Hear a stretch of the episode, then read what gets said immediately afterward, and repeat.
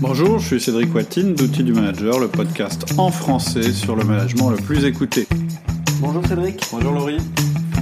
On continue les podcasts sur les Le sens de le l'urgence. sens de l'urgence. Tout à fait. Aujourd'hui. On est arrivé au dernier point. Ouais. Donc, euh, comment gérer les anti-urgences? Ouais. Les anti-urgences, en fait, euh, alors qu'auteur dans son livre les a appelés les nonos. Euh, moi, j'ai traduit par oui mais plutôt que par non non. En fait, c'est le genre de personnes qui refusent toute nouvelle idée euh, et en général, ça va être le pire barrage euh, pour, vous, pour vous empêcher de développer le, le sens de l'urgence. En général, vous en aurez toujours un dans, dans- dans l'équipe et même plusieurs. hein.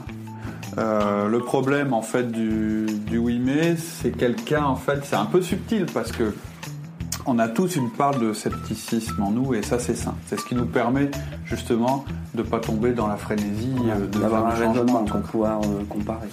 En général, le oui mais il est plus que sceptique. C'est-à-dire c'est quelqu'un qui va avoir 10 raisons différentes pour vous expliquer que la situation est bonne, que les problèmes que vous soulevez c'est de faux problèmes ou qui n'existent pas, ou que ce sont des problèmes qui ont toujours existé, mais on s'en est toujours sorti. Je vois pas pourquoi euh, euh, un truc qui a toujours existé aujourd'hui menace notre, notre entreprise.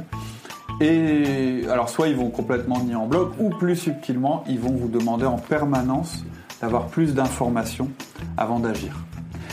Euh, donc, pour être clair d'abord, euh, pour faire la distinction entre un sceptique et un oui mais, le sceptique c'est quelqu'un euh, que vous allez pouvoir convertir. Parce que on est tous sceptiques au début. On a tous des mécanismes de défense. Au même titre que je disais la semaine dernière que le- l'entreprise a des mécanismes de défense contre les crises, nous on a des mécanismes de défense contre la nouveauté et le changement. Oui. Et c'est sain. Mais une fois, un sceptique, une fois qu'il a été convaincu, ça va être votre meilleur porte-parole. Le oui mais ça va être différent. Ça veut dire que c'est quelqu'un qui va tout faire pour euh, discréditer les gens en faveur du changement et qui va même saboter leur travail. Euh, et c'est beaucoup plus dangereux, c'est-à-dire euh, euh, on peut pas ignorer un oui mais. Et quelquefois on peut pas le convaincre non plus. Donc c'est un réel problème. En général, les tentatives qu'on prend pour les convaincre, les gérer, etc., sont des échecs. Alors, il y a des phrases typiques d'un oui mais Alors pour repérer On reprendre un petit peu. hein. Ouais, un oui mais c'est quelqu'un qui Ah. va vous dire euh, bah, on a toujours réussi. Pourquoi on se planterait cette fois-ci? Ou bien euh, mais attends, ce que tu me dis là, tu peux me le garantir à 100% T'es sûr? Ou bien euh, arrête, t'es en train d'effrayer tout le monde, le moral, euh, on va avoir tous le moral dans les chaussettes, euh, tu devrais pas faire ça. Ce que tu fais, c'est criminel. Ce que tu es en train de faire, tu es en train de détruire l'organisation. Euh, ah oui, bah avec leur nouvel truc de tout changer, ils oublient complètement le résultat trimestriel de l'entreprise. Ils sont en train de violer les procédures, ils sont en train de tout changer. Ou bien la réflexion euh, très insidieuse à la fin de la réunion, une fois que vous, êtes parti, le type qui dit bah apparemment il trouve qu'on fait mal notre travail. Hein. Voilà, ça c'est le oui mais, c'est-à-dire qu'en fait c'est des gens, ils ont une peur euh, complètement irrationnelle du changement. Alors, comment on peut gérer oui mais Alors il y a deux mauvaises, on va commencer par ce qu'il ne faut pas faire. La mauvaise manière, c'est essayer de le coopter, la première, et la deuxième, c'est de l'ignorer.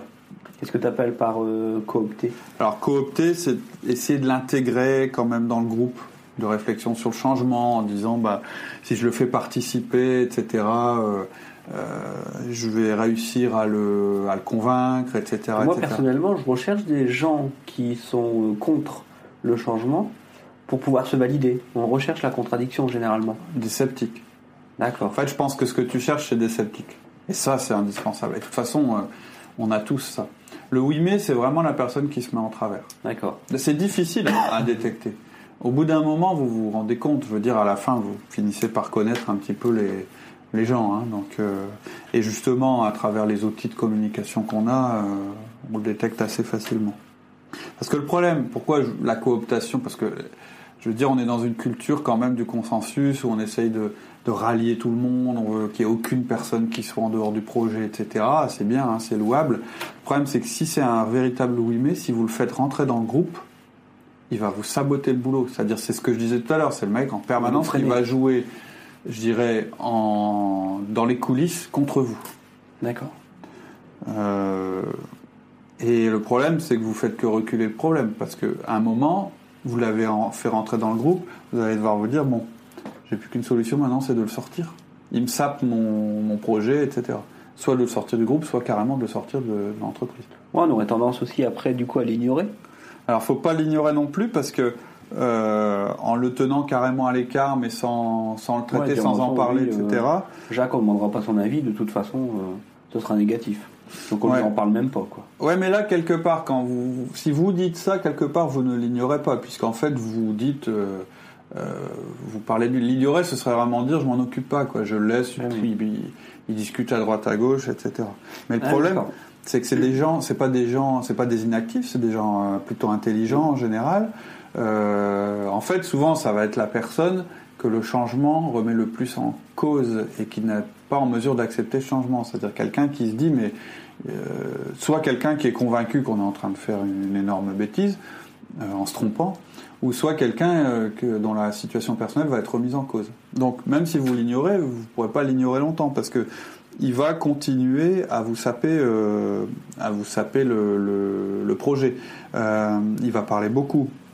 Il va toujours tenir un langage avec des arguments qui vont où on peut jamais qu'on peut jamais, euh, je dirais, valider du style ils en font trop. Ah ouais, mais ils en, t'as vu, bah il en oublie même euh, son vrai travail quoi.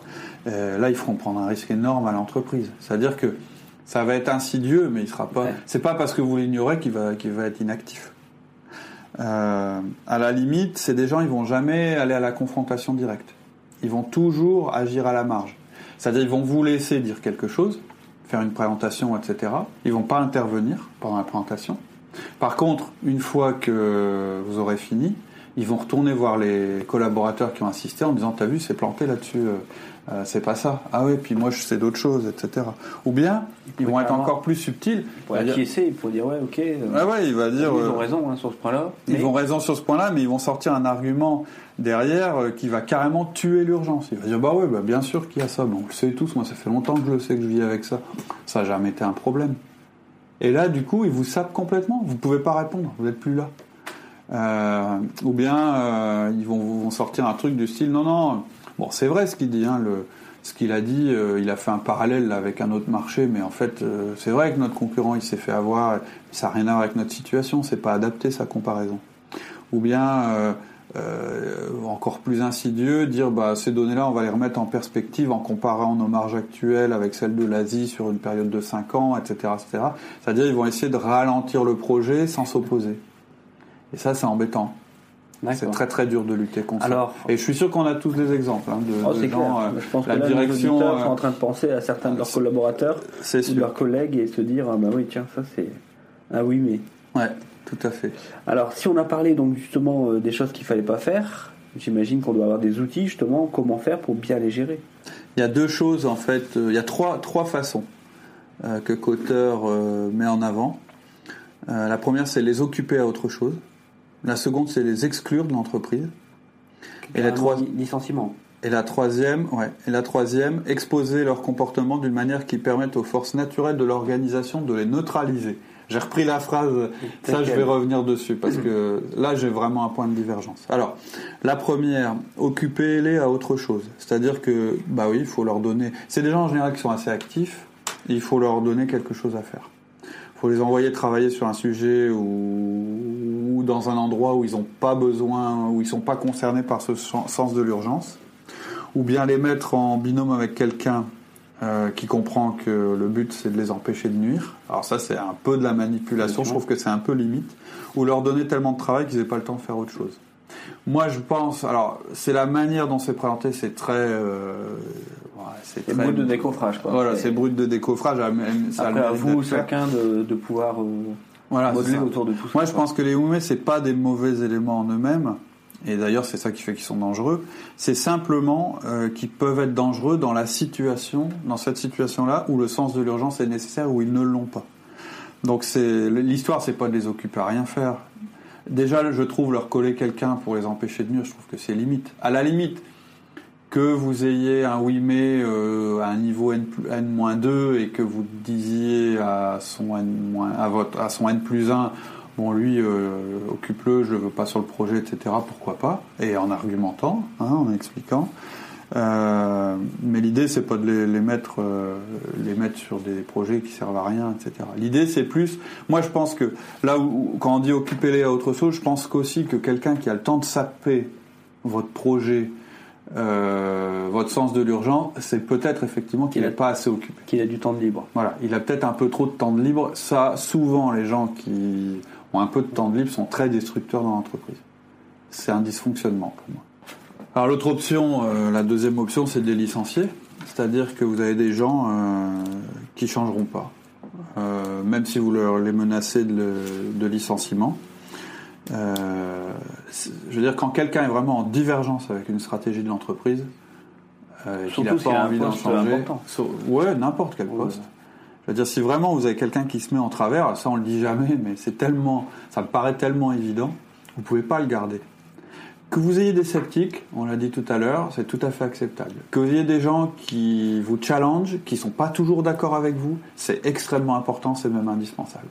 En revanche, si vous avez quelqu'un, une fois que la décision est prise, qui sape le projet, qui est en systématique opposition à votre stratégie d'entreprise, ne le gardez pas. C'est un ennemi que vous Ouais, avez à c'est facile l'intérieur. à dire. C'est facile à dire et pour un Américain, c'est facile à dire. Mhm. Nous, en France, licencier quelqu'un, c'est très bien que c'est assez compliqué. C'est une excuse. Ce que tu me donnes est une excuse. Je veux dire, euh, euh, il y a de multiples façons de se séparer. Quand, quand vraiment la vie de votre entreprise est en danger, vous ne pouvez pas accepter que la vie de votre entreprise soit en danger à cause d'une personne que vous ne pouvez pas licencier. Alors, entreprise ou service Ou service. ou administration ou... Le oui mais, lorsque, je veux dire, on est à un point où il met toute l'organisation en, en danger. Après, la manière dont vous allez euh, exclure le oui mais de votre entreprise, ce sera de manière respectueuse. hein. Vous mettez euh, quelqu'un en lui expliquant qu'il met en danger votre, euh, votre business. Là, il n'y a pas de problème éthique. hein. Vous n'êtes pas en train de le, vous pas en train de le, de le virer pour des divergences d'opinion, etc. Vous êtes vraiment en face de quelqu'un qui ne, qui n'exécute pas ce que vous lui demandez et, Et qui, qui se met en travers de la politique d'entreprise. Donc, euh, le licenciement, comme euh, on l'expliquait, donc sur, euh, en France, c'est assez compliqué. Hmm. Et je pense qu'on avait prévu de faire un petit podcast sur Ouais. comment licencier. Alors pas, ouais, enfin oui. Comment bien licencier Comment bien Euh, On licencier. n'ira pas sur des problèmes de, sur des sujets, je dirais juridiques ou légaux, parce que bon, c'est des choses qui évoluent. En plus, on n'est pas des spécialistes de la question.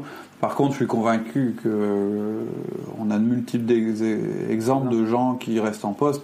En réalité, la personne qui pourrait les licencier s'est jamais vraiment posé la question, n'a jamais mesuré réellement les les. C'est plus moi quand quelqu'un, hein, euh, c'est plus culturel qu'autre chose. C'est-à-dire que quand on attend, on hésite, et, etc. pendant des années avant de licencier quelqu'un, je pense que c'est rarement.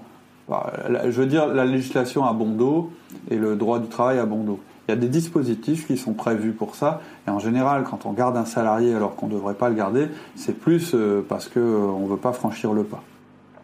D'accord. Euh, je sais que moi, je, je- quand, quand on consulte, j'ai effectivement, j'ai souvent des gens qui me disent bah oui, mais lui, machin, etc. Au bout d'un moment, quand je dis pourquoi, je pose naïvement la question en disant mais pourquoi vous le gardez, virez-le. Ah ouais, mais non, on peut pas. Vous savez, on est en France, machin, truc. Et puis en fait, on se rend compte que soit en réalité la personne n'est pas réellement à licencier, c'est-à-dire qu'on dit ça en- en- par un excès de langage, ou soit elle le serait, mais voilà, on n'a pas le courage de le faire. De le faire et donc on préfère garder quelqu'un dans une position instable qui met tout le monde en danger, euh, qui lui-même n'est pas bien non plus, etc. etc. Enfin voilà, c'est juste pour dire qu'il y a une des options pour gérer les WIME qui est de les licencier. Et ça aurait été dommage de ne pas, de pas l'évoquer. Ensuite, Alors il y avait neut- euh, le- neutraliser-les par, les, par la pression sociale. Alors la dernière stratégie, ça consiste à mettre les WIME euh, en lumière, euh, je dirais de manière publique, et de laisser euh, la pression sociale faire le reste. on va, fallu- on va lapider là. Ouais. Et là, alors, je, alors il cite un exemple euh, dans le bouquin où effectivement, euh, euh, il y a un gars qui est repéré par son service comme étant un WIME. Et euh, je crois, alors je me souviens plus très bien, mais je crois qu'une des salariés, euh, euh, ou je, je sais plus, ils mettent un écriteau en disant qui est le WIME. Et, on- et tout le monde met le nom de cette personne. Et là, bon, ça c'est peut-être une différence culturelle. c'est vraiment, alors pour moi, moi je je, je peux pas être d'accord avec ça. C'est-à-dire que quelque part, c'est un petit peu euh, fuir ses responsabilités et justement compter sur les autres et sur la pression sociale pour régler un problème. Je crois que c'est extrêmement dangereux. Euh, c'est un facteur d'explosion pour moi du groupe. Euh, et donc, euh, je suis pas d'accord. Là, là, je pense que c'est vraiment quelque chose, à mon avis, qui est à éviter. plus culturel. Quoi. Ouais. Alors, dans notre culture, déjà, ça, c'est extrêmement choquant. Et en plus, je pense que c'est pas efficace. Donc, mon dernier conseil, ça va être, ça sera de, de leur parler à eux de la position qu'ils ont prise. C'est-à-dire qu'un oui mais, quand il vraiment il se met en travers, il faut euh, pas fuir le moment où vous allez lui en parler, en disant Feedback d'ajustement. ça, c'est un feedback. Là, le feedback peut être utile. Et là, il faut être très clair. Euh, on peut pas, c'est pas, c'est pas le monde de Candy. Tout le monde fait pas ce qu'il veut. Les comportements sont importants. Donc, vous avez tout à fait euh, l'obligation, lorsque quelqu'un se met en travers, de lui faire un feedback selon la, selon la méthode qu'on utilise, c'est-à-dire lui dire, bah, quand en réunion, euh, tu mets sans cesse euh, en cause mes, mes allégations en disant que c'est pas nécessaire, etc., etc. Tu ne tu sors de ton rôle de sceptique et les conséquences, c'est que tu bloques mon projet. Et il faut avoir cette conversation avec lui. Euh, je pense, moi, que les gens, foncièrement, on doit d'abord, avant d'envisager euh, quelques mesures que ce soit, dans celles qui ont été évoquées, c'est-à-dire les occuper à autre chose, euh, les licencier, etc., on doit leur parler de manière adulte, leur expliquer que le comportement euh, met l'entreprise en danger, leur citer des exemples spécifiques en indiquant clairement euh, que si leur comportement n'évolue pas très vite, ils seront exclus du groupe, de l'entreprise, etc. Moi, moi, je procéderais plutôt comme ça. Et mon problème, si vous voulez, par rapport euh, à, le, à, la, à la- façon dont Cotter présente les choses, c'est qu'on a l'impression qu'il y a des gens... euh, C'est-à-dire que les oui mais, ils ont une étiquette et voilà, ils sont comme ça à vie et ils changent jamais. Moi, je suis absolument convaincu de l'inverse. Je crois que les gens ont une capacité de changement qu'on qu'on ne- euh, est incapable d'évaluer au départ si on leur a pas donné la chance de changer. Donc attention aux classifications, parce que là c'est un peu... Alors je pense que c'est un raccourci, parce que le livre est pas très long, et je pense que c'est une manière de, je dirais, de... de parce que faut pas non plus tomber dans la facilité de dire bon lui de toute façon il sera jamais d'accord un petit peu ce que tu disais là je- là je suis d'accord Ouais. coopter un oui mais ou le ou l'ignorer c'est vraiment les deux erreurs à pas Ouais, commettre mais ces règles-là peuvent fonctionner aussi pour le sceptique. Parce qu'il ne faut pas tomber non plus dans Voilà. l'excès. On a peut-être beaucoup plus de sceptiques que de oui mais dans l'entreprise. tout à fait Et donc ces règles-là pour les oui mais fonctionnent pour le sceptique. Et puis je serais, aujourd'hui un oui mais, demain des un sceptique, et après-demain au contraire quelqu'un. Voilà, c'est ça. Moi je pense que vraiment il y a une dynamique. C'est tout le sens du management. Lui en fait, Cotter, il se situe pas à un niveau individuel, il se situe vraiment à un niveau entreprise. hein. C'est quelqu'un qui a analysé les entreprises, euh, mais d'une manière large, et qui à travers des enquêtes a déterminé que voilà un des facteurs, d'un des gros facteurs d'échec de l'entreprise, c'était l'autosatisfaction ou la frénésie, et que euh, un des facteurs, le facteur de réussite en général, c'est le sens de l'urgence. Mhm. Donc après, il en a tiré des règles et des lois, etc., qu'on a évoquées. Euh, ce qu'on a fait ici, c'est pas une lecture euh, pure du bouquin sans rien apporter. Ouais. La question, ça a été, ce, je pense que ce concept de euh, sens de l'urgence est extrêmement important. Important. Comment le traduit-on, euh, nous, euh, Outil du manager dans avec, outils euh, du manager, en concret, France, simple, etc. voilà. etc. Voilà. C'est très Donc, intéressant comme, comme méthode. Mhm. Par contre, maintenant, une fois qu'on a eu tout ça, on commence par quoi? Alors, euh, On lance tout d'un coup? Non, alors justement, je crois que l'erreur à pas faire, c'est de se dire allez j'y vais, je mets en place de la vidéo, je me mets à faire venir des, des gens en interne, etc., etc. Je pense que y a suffi- on a donné suffisamment d'exemples et vous nous en donnerez certainement d'autres, et suffisamment de principes euh, pour démarrer bah, avec euh, peut-être une, ou- deux ou allez deux ou trois idées qui seront faciles à mettre en place tout de suite. Et à ce moment-là, il faut le faire tout de suite. Au même principe, on a dit le sens d'urgence, c'est quand même d'agir immédiatement, même avec une vision à long terme, mais d'agir immédiatement. Et donc, ça peut être, je sais pas, moi, il y a peut-être quelque chose que vous ressentez depuis très longtemps, qui est une menace pour votre organisation, que vous savez pas trop comment mettre en avant, ou vous avez essayé de mettre en avant mais sans succès. Et ben, démarrez par ça. allez-y, montez au créneau, soyez un agent du changement. et puis si ça rencontre pas forcément au niveau de votre hiérarchie une réponse immédiate, peut-être que vous pouvez agir à votre niveau, au niveau de vos collaborateurs, de vos collègues, etc. etc. Donc plutôt que vouloir révolutionner votre entreprise ou mettre sur pied un projet complet, de toute façon on sait que c'est pas vous qui allez manager votre boss, euh, commencer plutôt demain en réunion, peut-être, en posant la question est-ce que notre façon de faire les choses nous empêche de réaliser telle autre chose, etc. Pour l'instant, je pense que c'est intéressant de vous questionner. Je pense que, et l'objet des podcasts qu'on a fait, c'était d'éveiller ça en vous, d'abord, avant de vous donner les outils. Euh, réécouter peut-être le podcast sur euh, les signes euh, qui vous permettent de détecter de l'autosatisfaction ou de la frénésie dans votre entreprise.